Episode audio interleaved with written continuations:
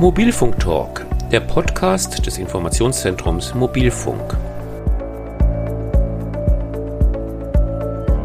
Forschung, Technik, Nutzen, Anwendungen, Verbraucherschutz und Sicherheit. Wir informieren sachlich und wissenschaftsbasiert über Mobilfunk. Jetzt auch als Podcast.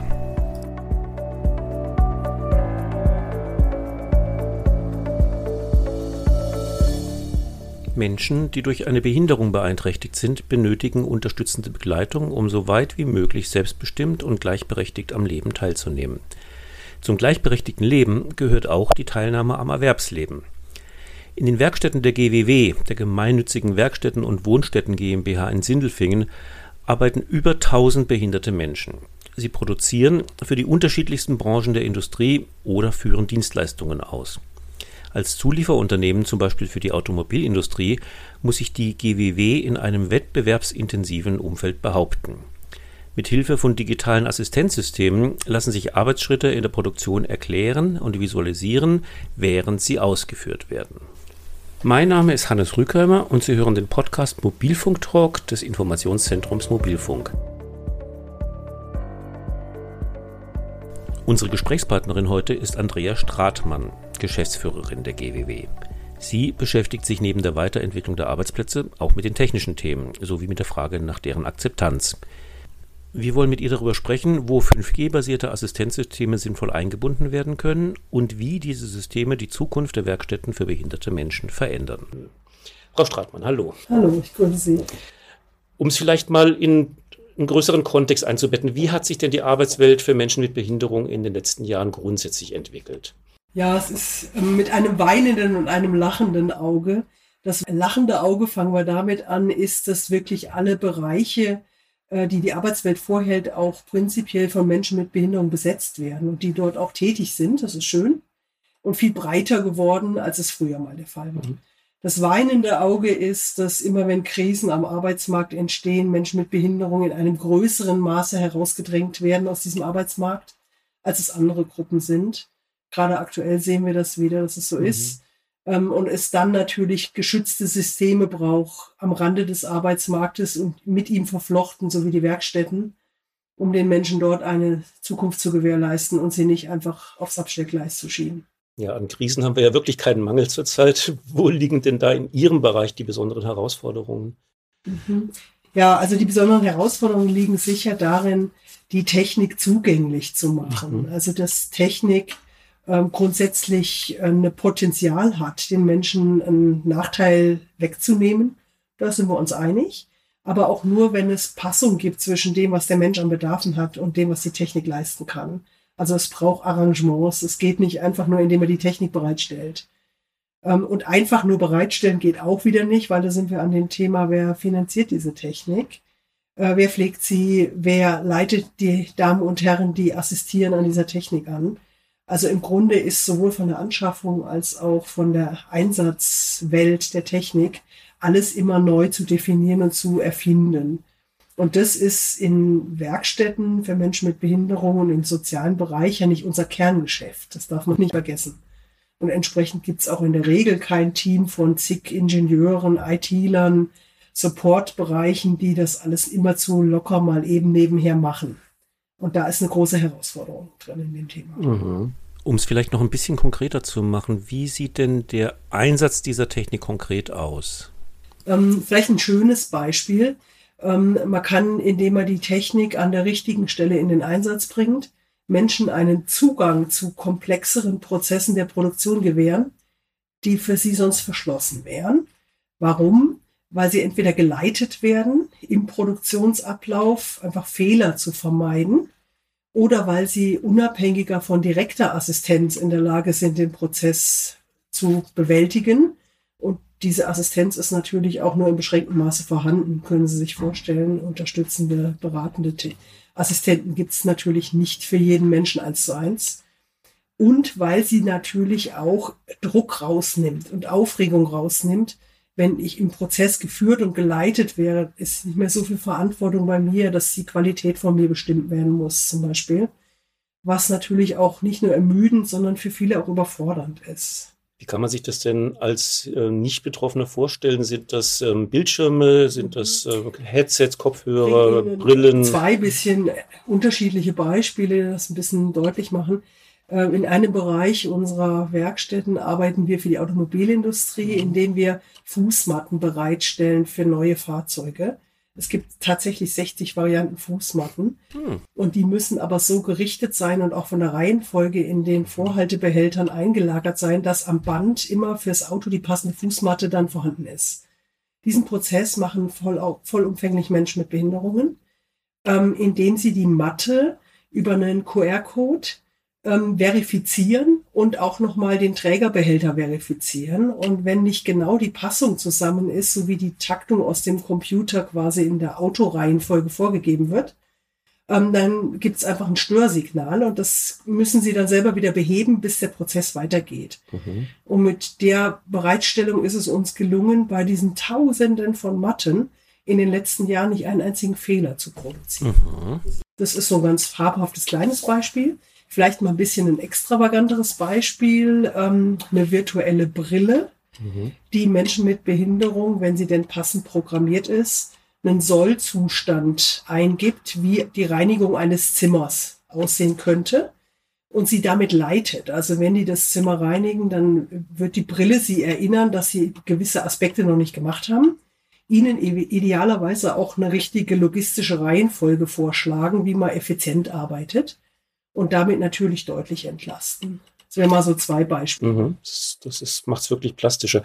Jetzt besuchen wir als Informationszentrum Mobilfunk Sie ja, weil da 5G ähm, mit eine Rolle spielt, ähm, mhm. womit dann wiederum das Thema Echtzeitkommunikation mhm.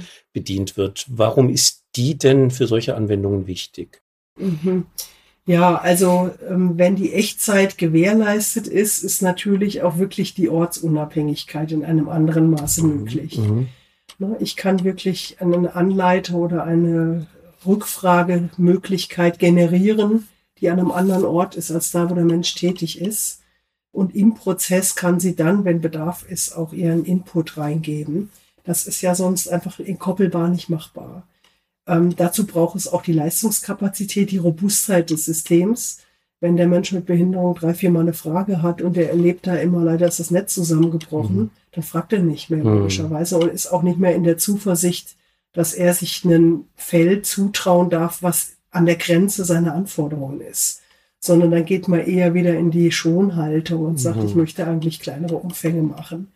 Also wir brauchen eine stabile Struktur. Wir brauchen auch für viele der Gerätschaften in dieser ganzen virtuellen Realität einfach eine hohe Leistungsdichte. Ähm, sonst gehen die gar nicht, sonst kann ich die gar nicht in Einsatz bringen.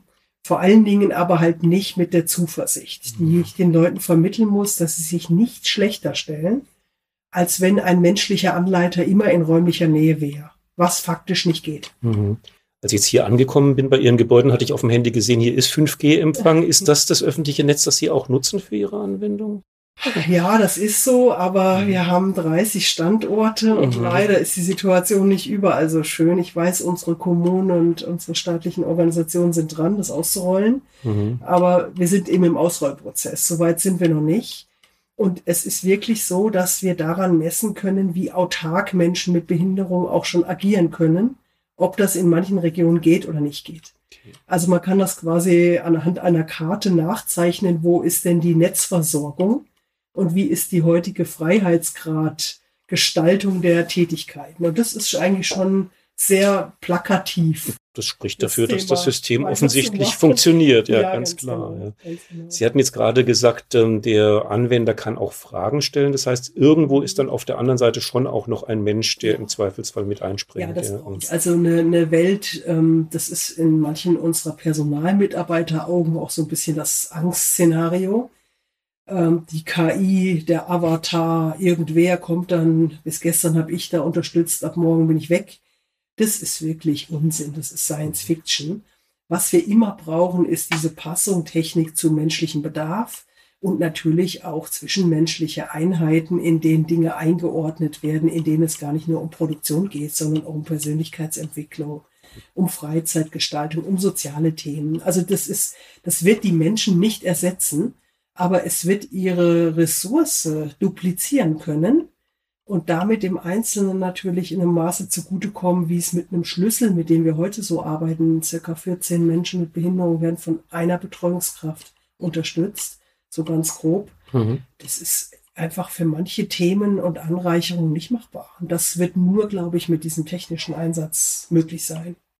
Was sagen denn die Anwender, was sagen die Menschen mit Nachteilen zu den praktischen Erfahrungen, die sie selber mit den Systemen machen? Also in der Regel sind unsere Menschen mit Behinderungen hoch begeistert. Die sind sowieso immer total begeistert, Dinge auszuprobieren. Die gehen da auch vorurteilsfrei ran. Die mhm. probieren das einfach aus. Da ist jetzt eine Offerte und dann probiere ich die aus. Vielleicht ist manchmal auch dieses Thema, ähm, wenn man eine Behinderung hat, ist man auch gewöhnt, manchmal ein bisschen komisch angeguckt zu werden und hat nicht so dieses extreme Scham vermeiden mhm. gegenüber anderen. An der Stelle eine Hilfe weil man irgendwie sagt, ich probiere es, fertig. Personalseits haben wir ab und zu wirklich eher Bedenken. Natürlich auch Bedenken, bleib ich souverän? Bleib ich weiter der Anleiter, der einfach einen Wissensvorsprung hat, der mit dem Thema besser und souveräner umgeht als der Mensch selber? Weil viele unserer jungen Menschen mit Behinderung, die sind natürlich so technikaffin und so aufgewachsen, dass gerade auch ältere Kollegen nicht mehr unbedingt für die die Referenz sind, um weiterzukommen. Also das, das macht Rollenkonflikt und das macht Ängste. Aber die Menschen mit Behinderung haben die in der Regel nicht. Wir haben ein ähm, Modellprojekt gemacht auf Bundesebene mit anderen Unternehmen zusammen, wo wir Menschen mit hohem Hilfebedarf, also die so umfassend behindert sind, dass sie gar nicht an einem Regelprozess arbeiten, erstmals in ihrem Leben an Proz produktive Prozesse herangesetzt haben mit technischer Unterstützung und Kameraführung. Ähm, und es war atemberaubend zu sehen, wie diese Menschen sich gefreut haben, dass sie auch teilhaben können an Arbeit. In einer Welt, in der Arbeit so relevant ist wie unsere Welt. Also das klingt alles sehr positiv. Gibt es denn trotzdem auch Akzeptanzprobleme, Hürden? Ja, also natürlich nicht nur in dieser Anbahnungsphase. Es gibt sie einmal natürlich in dieser Idee, ähm, wie wenn das weiter fortschreitet wird man mir manche Dinge noch zugestehen, über die heute gar nicht nachgedacht wird. Ich sage Ihnen ein kurzes Beispiel. Äh, wir haben einen assistierten Kochtisch entwickelt, der Menschen anleitet, einfache Gerichte zu kochen. Ähm, das klappt dann irgendwann auch technisch mal. Ähm, es brach sofort eine Diskussion aus, ob es überhaupt noch Betreuung braucht auf dieser Wohngruppe, wenn die doch jetzt schon selber kochen können. Und diese Diskussion ist nicht hilfreich. Die macht natürlich die Angst, um Gottes Willen, soll ich mich denn entwickeln oder wird mir hinten die Tür zugemacht? Mhm. Und Wahrheit bei dem Kochprojekt war, die Menschen haben angefangen, Spiegeleier zu kochen oder Fleischkäse mit irgendeinem Gemüse. Und kaum waren sie in der Lage, das zu beherrschen, sind ihre Anforderungen gestiegen und sie haben gesagt, ich möchte weitere Dinge kochen. Und diese weiteren Dinge bedürfen wieder einer Eintaktung mit einem Personal, einer Auswahl, einer Geschmacksfindung. Also das ist das Schöne an Menschen. Kaum haben sie was gelernt, wollen sie tatsächlich weiterlernen. Toll, also das ist, das ist ja das Argument schlechthin. Ich wollte Sie jetzt abschließend fragen, wo Sie die größten Chancen sehen. Ich glaube, Sie haben es zum Teil schon beantwortet, aber vielleicht können wir es nochmal zusammenfassen. Also ich glaube, es ist eine große Chance, dass wir wirklich unabhängig von Ort und Zeit Menschen bereitstellen können, dass sie die Hilfe bekommen, die sie individuell brauchen. Und das ist eine andere, als jemand anderes sie braucht. Und diese Differenzierungsfähigkeit, die haben wir sonst nicht. Es ist sehr schön, dass wir damit ähm, Möglichkeiten erschließen, die wir vorher nicht bereitstellen konnten und damit Entwicklung auch für die Personen anregen. Ähm, es ist sicherlich ein, ein großes Argument, ähm, wie kriege ich auch meine individuelle Lernzeit hin. Also ich kann ja mit dieser Art Technik das beliebig oft wiederholen für mich. Ne, ich muss ja nicht in der Taktung einer Gruppe lernen und es ist auch noch nicht schambehaftet. Mhm. Wenn ich es fünfmal wiederhole, wiederhole ich es halt fünfmal. Und wenn ich nach drei Wochen Urlaub so ein bisschen vergessen habe, wie es genau war, dann mache ich es halt gerade nochmal. Das ist einfach, also es bietet eine ganze Menge Möglichkeiten mitzukommen oder was Neues zu entdecken. Wenn wir nicht übertrieben sofort glauben, oh, da können wir ja Ressource rausziehen. Bestimmt mhm. können wir irgendwas sparen bei dem Ganzen. Das Sparen sollte mindestens so viel sein wie das, was die Technik gekostet hat. Ich glaube, wenn wir die Diskussion immer sofort mitführen, dann schüren wir unnötige Ängste. Ja, das finde ich sehr spannend. Ich würde gerne noch mal, doch noch mal einen letzten Schlenker über die technische Ebene machen. Sie hatten ja, was ich sehr eindrucksvoll fand, gesagt, Sie können eigentlich anhand der Karte dort, dort wo 5G-Abdeckung ist, nachvollziehen, dass dort auch die Erfolge entsprechend höher sind. Haben Sie im Gegenzug mal ausprobiert, was denn auch mit 4G, mit dem Vorgängerstandard schon möglich ist? Naja, sag, sagen wir mal so, es geht vieles auch mhm. mit 4G, aber die Frage ist halt, äh, möchtest du die, die neueste Thematik, die den besten Support liefert, äh, ausrollen oder möchtest du irgendeine B-Lösung noch haben? Und die will ja kein Mensch neu anschaffen. Oder wir würden ja gerne in die Lösung gehen, von der wir die größte Wirkung uns erwarten. Und da brauchen wir, glaube ich, schon eine, eine Netzstruktur, die uns einfach stabil aufstellt. Und das nicht, also dieses Thema sollte keines sein. Wir sollten andere Themen haben, die wir regeln müssen, aber nicht noch das. Ja, damit haben wir doch eigentlich das perfekte Schlusswort. Und ein ganz klares Beispiel dafür, warum der 5G-Ausbau sich halt doch praktisch auf sehr, sehr viele Bereiche des Lebens und der Wirtschaft auswirkt. Frau Schreitmann, ich bedanke mich sehr herzlich. Ja, sehr gerne geschehen. Und das war die vierte Folge von Mobilfunk Talk, dem Podcast des Informationszentrums Mobilfunk. Wir informieren regelmäßig über Forschung, Technik, Nutzen, Anwendungen, Verbraucherschutz und Sicherheit beim Mobilfunk. Unsere Podcast-Folgen erscheinen ungefähr in monatlichem Rhythmus. Wenn Sie keine davon verpassen wollen, würden wir uns sehr freuen, wenn Sie unseren Kanal abonnieren. Ich, Hannes Rückheimer, bedanke mich fürs Zuhören und sage in diesem Sinne bis zum nächsten Mal.